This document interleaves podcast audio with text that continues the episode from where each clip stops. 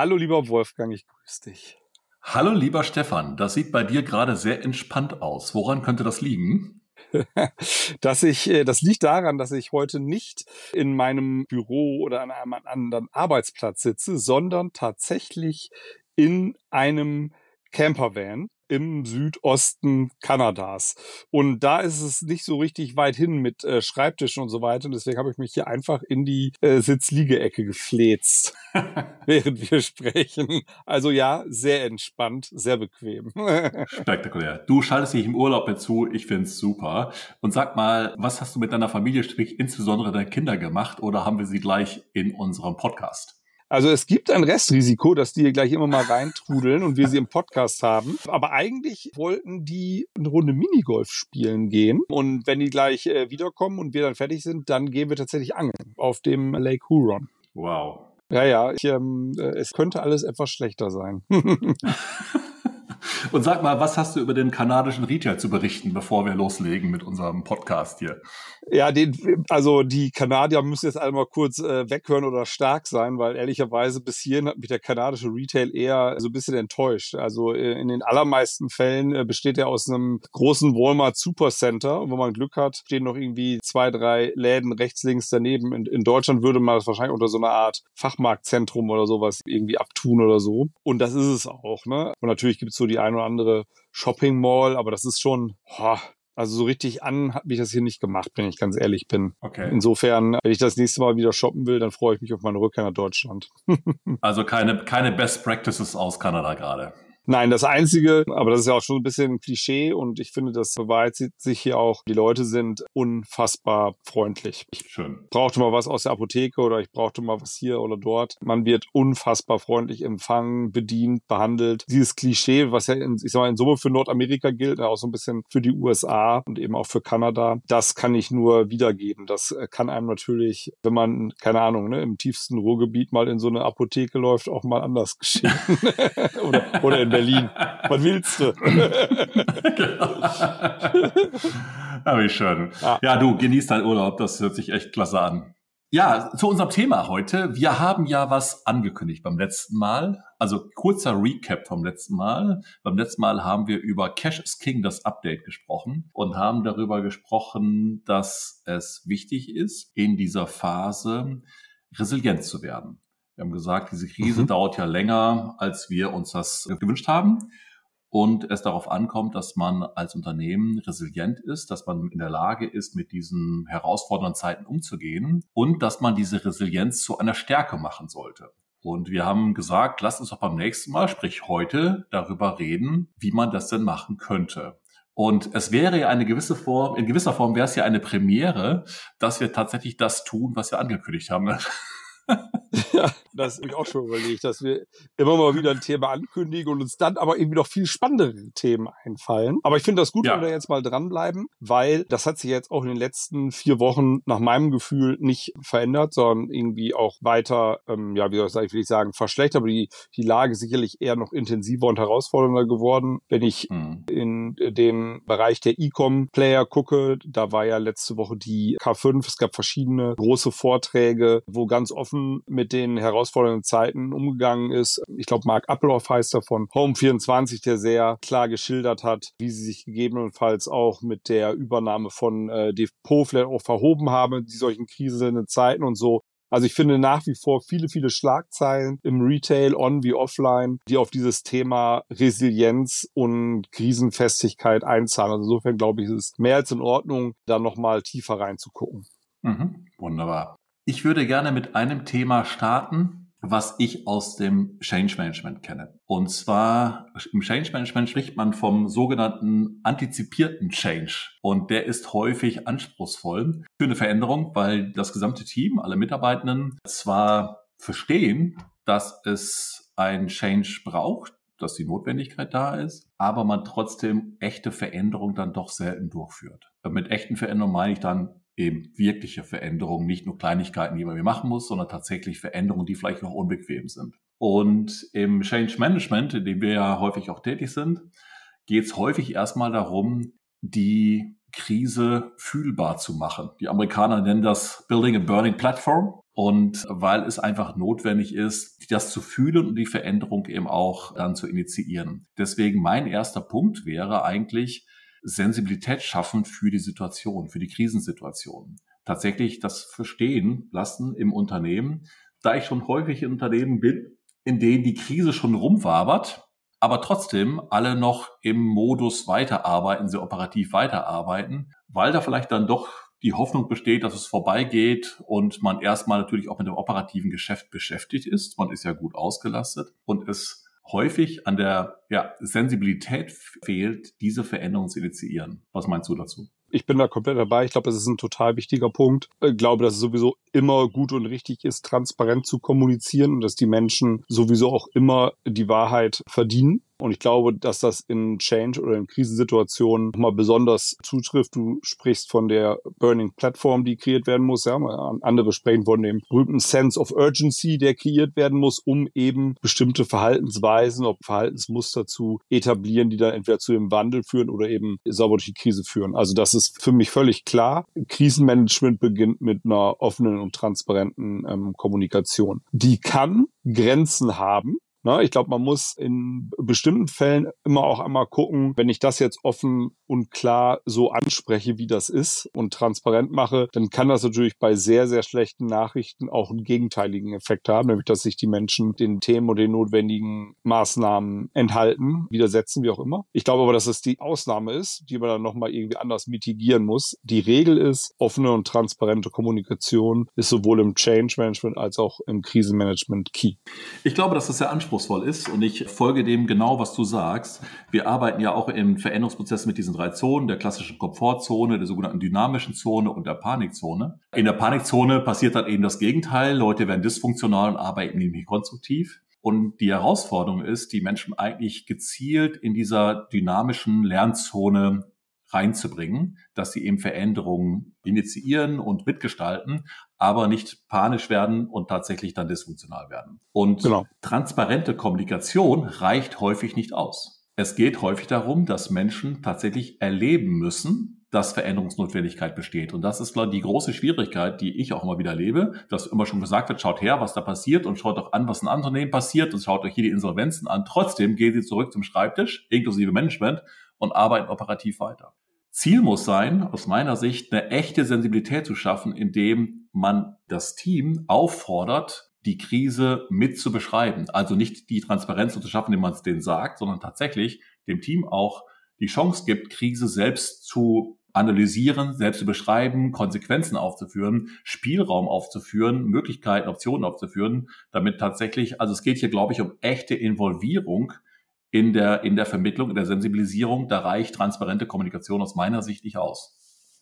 Okay, da müsste ich vielleicht mal eine Sekunde drüber nachdenken. Ich glaube ja, dass es, dass man irgendwann mal so einen Punkt erreicht, wo Leute sich dann irgendwie so ein bisschen auch um sich selbst drehen und irgendwie mehr über Krise nachdenken und philosophieren, als sich dann auch noch den notwendigen Arbeiten zu widmen. Also ich glaube, das kann gut sein, das, was du da sagst. Ich glaube, man kann das übertreiben. Ich würde es vielleicht ein Stück weit auch von der Beschaffenheit der Teams abhängig machen. Ne? Also ich glaube, dass es schon auch Teams gibt, die sowohl vom Leadership als auch intern so stark aufgestellt sind, dass durch aktive, transparente Kommunikation verstanden wird, dass es Notwendigkeit zum Handeln gibt und dass das dann auch strukturiert passiert. Und da, wo man Zweifel haben kann und darf, dass das so ist, dann macht vielleicht dieses Erlebbarmachen auch viel Sinn. Aber ich glaube nicht, dass ich das grundsätzlich tun würde. Aber ich finde den mhm. Punkt für Teams, wo man kommunikativ noch, noch nicht durchdringt, finde ich das eine gute Maßnahme. Mhm. Und ich glaube, dass das ehrlicherweise der Regelfall ist. Ich glaube, dass es unabdingbar ist, dass man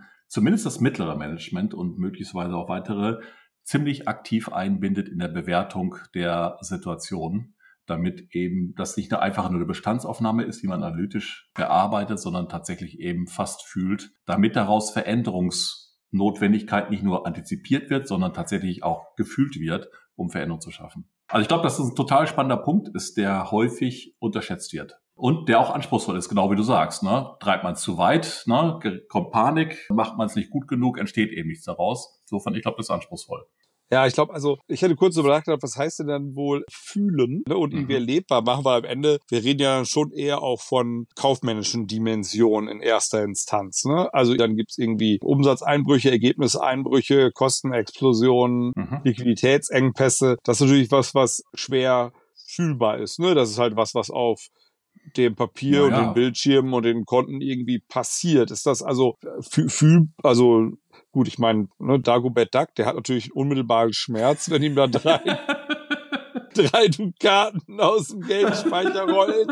Aber das ist ja nicht bei allen Menschen so, würde ich jetzt mal sagen. Nein, aber, ne? wenn Sie, aber wenn Sie beschreiben müssten, was das jetzt fürs Unternehmen heißt, was das auch für Sie selber heißen könnte, da kann man eine Menge tun. Und es lohnt sich darüber nachzudenken, um diesen Aspekt der Sensibilität für die Situation wirklich zu steigern. Ich glaube, dass es sehr, sehr spannend ist und ein toller Hebel ist. Ja, ja das glaube ich, das kann man. Ich glaube, die, die nächsten Punkte sind, äh, ich glaube, das haben wir schon besprochen. Wir haben Cash is King, haben wir ja schon besprochen. Ich glaube, das ist schlichtweg logisch, ja. dass man das tun muss, weil wenn kein Luft mehr da ist, dann kann man auch nicht mehr hüpfen. Und ja. äh, diesen Headroom muss man einfach schaffen. Ja, wobei, also vielleicht nochmal zwei Anmerkungen, weil ich nach der letzten Folge nochmal angesprochen worden bin, so nach dem Motto, Mensch, Stefan, ne, dann sag doch mal, wie denn? Ja, und nicht nur das. Mhm, also vielleicht mhm. nochmal zwei Punkte. Ich glaube, man braucht ein sehr detailliertes Cash-Forecasting, dass man sehr genau weiß, was in den nächsten fünf, zehn, 15 Wochen und auch darüber hinaus mit der Liquidität passiert unter den entsprechenden Umsatz- und Kostenannahmen. Wenn man das nicht hat, ist man quasi im Blindflug. Also das brauche ich auf jeden Fall in jeder Krise.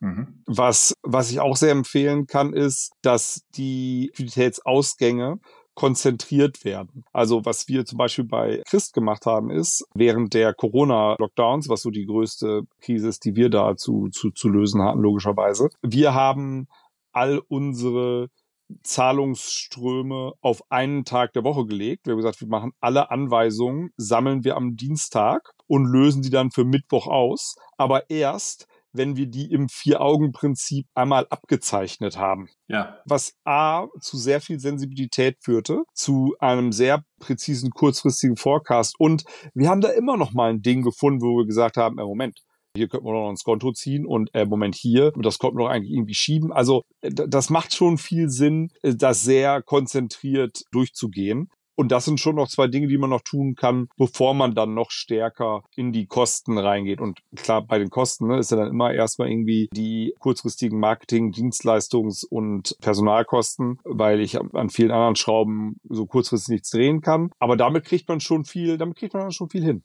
Ja, ich bin froh, dass du nicht Beratungskosten erwähnt hast, weil die müssen in der Zeit natürlich weiterlaufen. Ich bin etwas irritiert, dass du dich nicht unter den Begriff der Dienstleister subsumierst, Wolfgang, aber ich nehme das zur Kenntnis. äh, lass uns einfach zum nächsten Punkt kommen. Ja. Wir haben ja eigentlich gesagt, das ist wahrscheinlich logisch, aber das Thema Fokussierung, also reduzieren auf das, was wirklich wichtig ist und das Thema Komplexität. Das klingt total logisch, sagt ja jeder, aber trotzdem findet es häufig nicht statt. Hast du eine Idee, warum es dann doch nicht stattfindet? Ja, weil es dann irgendwie doch viele Leute sind, die in einer Organisation arbeiten und die haben alle irgendwie viele Ideen und dann ist es doch schwierig, die irgendwie einzeln abzumoderieren. Dabei glaube ich persönlich, dass das auch außerhalb einer Krise eine der wichtigsten Managementaufgaben überhaupt ist, Fokus schaffen und Komplexität in Grenzen zu halten. Ausufernde Komplexität kann in einer Krise ein großes Problem sein kann aber meines Erachtens auch schon für sich allein in die Krise führen. Und irgendwie müssen Unternehmen dafür Mechanismen finden, dass die Komplexität nicht ausartet, in jeder Situation. Wir hatten das ja beim letzten Mal darüber gesprochen, ob es nicht auch allgemein so etwas gibt wie Resilienz und Krisenfestigkeit als Wettbewerbsvorteil. Und dann würde mhm. ich ganz, ganz vorne mit dran schreiben, das können nur die, die sauber einen Business-Fokus halten und die Komplexitätskosten im Griff haben. Ich glaube, ich habe einen Seismograph dafür, wie es im Unternehmen geht. Und das kann ich eigentlich daran ablesen, wie viele Meetings es gibt und wie stark das Unternehmen mit sich selbst beschäftigt ist. Also ja. je mehr das ist, desto mehr steckt das Unternehmen in der Krise.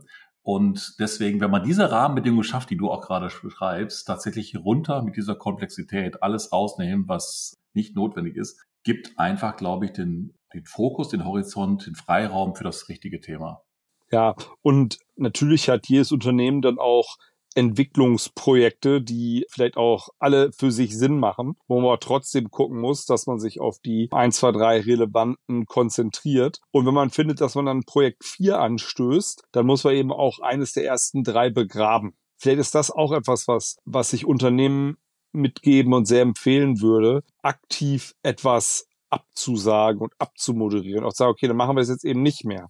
Das scheint ja ungleich viel schwerer zu sein, etwas, als etwas Neues aufzunehmen und anzufangen. Aber dafür ist halt dann oftmals nicht die zusätzliche Kapazität, Zeit und Aufmerksamkeit da. Und wahlweise bringe ich ein Projekt sauber über die Ziellinie und mache dann ein neues. Oder ich sage es ab und beende es und mache ein neues. Aber immer wieder ein neues machen und die stapeln sie einfach nur aufeinander und belasten die Organisation, das kann irgendwie nicht die richtige Lösung sein. Ich stimme dir 100% zu und in der Tat ist es ja schwierig, weil man macht ja eigentlich keine überflüssigen Projekte. Also ne, immer wenn wir da anfangen, welche lassen Sie die Projekte mal clustern nach Kundennutzen und was weiß ich, nach Ergebnisbeitrag und Umsetzungsfähigkeit etc. Und dann sagen wir, das Ziel ist, wir reduzieren die Projekte, fällt nie eins raus. Weil alle machen ja irgendwie Sinn. Keiner schleppt ja ein Projekt, der was sinnlos ist. Und es gelingt eigentlich nur über den Weg, den du auch gerade beschrieben hast, nämlich zu sagen, es fliegen jetzt 30 Prozent der Projekte raus oder wir haben eine maximale Anzahl von Projekten, die wir jetzt machen.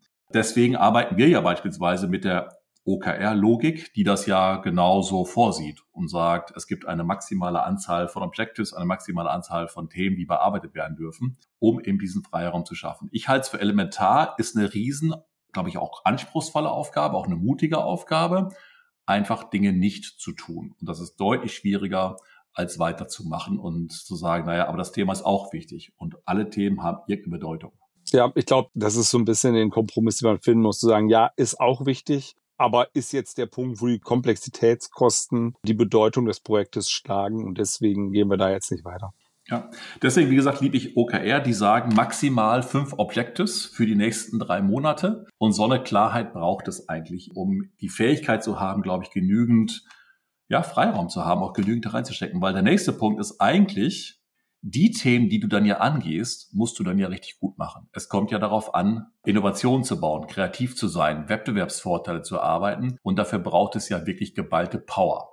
Und deswegen musst du reduzieren aus meiner Sicht, damit das stattfindet. Weil du hast selber das Thema Innovation auch gerade angesprochen. Ja, das ist so. Jetzt merke ich gerade, wie ich einem anderen Statement oder einem anderen Glaubenssatz von mir selber widerspreche. Da muss ich mal ganz kurz gucken, wie ich das sortiere. Weil ich natürlich eigentlich auch jemand bin, der glaubt, man fängt besser zehn Themen an und bringt sechs über die Ziellinie, als fünf anzufangen und vier über die Ziellinie zu bringen. Da ist zwar die Quote Aha. besser, aber die absolute Anzahl Themen, die sauber über die Ziellinie gehen, ist natürlich dann trotzdem schon etwas weniger. Und jetzt sagen wir aber gerade irgendwie Fokus und irgendwie Komplexität reduzieren. Ich glaube, das hat etwas mit der Umgebung zu tun, in der wir gerade sind. Wenn ich nämlich in einer Krisenzeit bin, dann gilt das nämlich nicht, dass ich besser zehn Themen anfange und mal gucke, dass ich sechs über die Ziellinie bringe, sondern da gilt, ich fange nur die absolut wichtigsten an und die müssen auch sitzen, weil ich kann mich in der Krise nicht mit so vielen Themen auseinandersetzen, weil ich muss ja Krise managen. Ähm, und ich glaube, wenn man aus der Krise raus ist und wieder irgendwie sauber nach vorne segelt, ich glaube, dann kann man auch wieder auf die Idee kommen, dass man wieder eine größere Anzahl Themen aufnimmt und auch dann akzeptiert, dass auch davon mehr scheitern. Ich glaube, mhm. das ist, man muss sich nochmal drüber nachdenken, aber vielleicht ist das der Differenziator. Ich muss über den Punkt immer grundsätzlich ein bisschen nachdenken, wenn du sagst, dass du es grundsätzlich besser findest, viele Themen zu starten, wo dann mit schlechterer Quote die Ziele erreicht werden, aber in Summe es mehr sind. Ich bin ein großer Verfechter des agilen Mindsets zu eben in schnelleren Zyklen zu arbeiten und dann weniger Projekte auf die Schiene zu setzen und diese Projekte seinen kürzeren Zeitraum zu bearbeiten, um dann neue aufzusetzen und nicht viele Projekte gleichzeitig auf die Schiene zu setzen. Also ich glaube auch deswegen auch zum Thema Innovation und Komplexität. Ich glaube, das Thema Flexibilität und Agilität gehört eben auch dazu. Und es sich nur vorzunehmen, reicht, glaube ich, auch nicht. Auch dort braucht es ein echtes Framework, damit in so einer Phase das auch stattfindet, diese Form von Flexibilität. Ja, das kann sein. Also da muss ich wirklich nochmal drüber nachdenken. Ich glaube, da komme ich jetzt irgendwie hier nicht irgendwie zu einer abschließenden oder irgendwie Meinung, weil tatsächlich da zwei Glaubenssätze von mir so ein bisschen konfliktär stehen. Ich würde mal sagen, nächster Punkt, den nehmen wir nochmal mit. Okay, äh, über den ersten letzten Punkt, also in meiner Perspektive haben wir schon, haben wir glaube ich schon gesprochen, das Thema People, Team, Leadership. Ich glaube, das geht über alles, dass hier eine Form auch von Führung, von Vorbildlichkeit der Führung stattfinden muss, dass hier, dass Ressourcen gut gemanagt werden, dass man eben die Fähigkeiten des Teams tatsächlich nutzt, mit einem guten Team arbeitet. Also ich glaube, das steckt hinter allem. Aber nachdem wir das hier jetzt so gerade diskutieren, mir ist klar geworden, auch in unserem Gespräch jetzt, es braucht ganz viel Klarheit, Struktur und einen Rahmen, um das zu bearbeiten. Ich glaube nicht, dass man eben so durchsegelt, sondern ich glaube, Unternehmen müssen sich sehr viel stärker damit auseinandersetzen, klare Rahmen, wie immer sie dann sind, ne? ob es ein OKR, ob es einen agilen Rahmen hat. Aber ich glaube, es ist notwendig, dass Unternehmen sehr viel strukturierter in, in einen Arbeitsprozess gehen, um das zu gewährleisten, was wir gerade an Punkten diskutiert haben. Ja, das glaube ich auch. Also neben der offenen und transparenten Kommunikation ist, glaube ich, Struktur extrem wichtig. Klarheit, wer wann wo welchen Beitrag leistet, ist, glaube ich, an der Stelle enorm wichtig. Dass, ähm, sonst wird das nicht gehen. Ne? Sonst sind quasi die Streuverluste beim Ressourceneinsatz in der Krise einfach zu hoch. Und da wiegen die dann zu schwer. Das, da hätte ich wieder eine sehr, eine sehr klare Meinung und Sicht zu. Da bin ich komplett bei dir. Mhm. Ich finde, das sind die Punkte irgendwie. Wir haben uns ja, ja, angestrengt, die auch durchzukriegen. Außerdem war Anja schon da und hat den Zeitschild hochgehalten. Ja, ich finde es auch, also sieben Punkte habe ich äh, gezählt. Ich, ich, finde, dass die alle viel Sinn machen, dass man da sinnvollerweise auch drüber nachdenkt und die einhält. Jetzt, wie gesagt, bei dem sechsten von den sieben, da hake ich noch so ein bisschen, da denke ich drüber nach, vielleicht bringen wir ihn nochmal wieder mit oder wir, ja, wir, wir schlabbern ihn. Und wir machen ein Update. Wunderbar. Stefan, hat mich total gefreut. Ich bin froh, dass wir es mal geschafft haben, an so Versprechen zu halten, ein Thema wirklich weiter zu bearbeiten. Und bin gespannt, was unsere Zuhörer dazu sagen werden. Ich freue mich auch auf ganz viel Feedback und freue mich auch, wenn wir das nächste Mal sprechen. Perfekt. Stefan, dir einen wunderschönen Urlaub weiterhin in Kanada. Viel, äh, was sagt man bei, äh, beim Angeln? Petri Heil. Petri Heil, ja, das finde ich gut. Also ich hoffe, dass du mit deinen Kindern jetzt große Fische fängst gleich. Danke dir. Dir auch einen wunderbaren Urlaub, wenn er anfängt. Und ich freue mich, wenn wir uns wiedersehen. Bis ganz bald, Wolfgang. Bis bald. Ciao. Tschüss. Ach, übrigens, wenn euch unser Podcast gefällt, dann vergesst bitte nicht, ihn zu kommentieren und abonniert uns auf den gängigen Podcast-Stationen.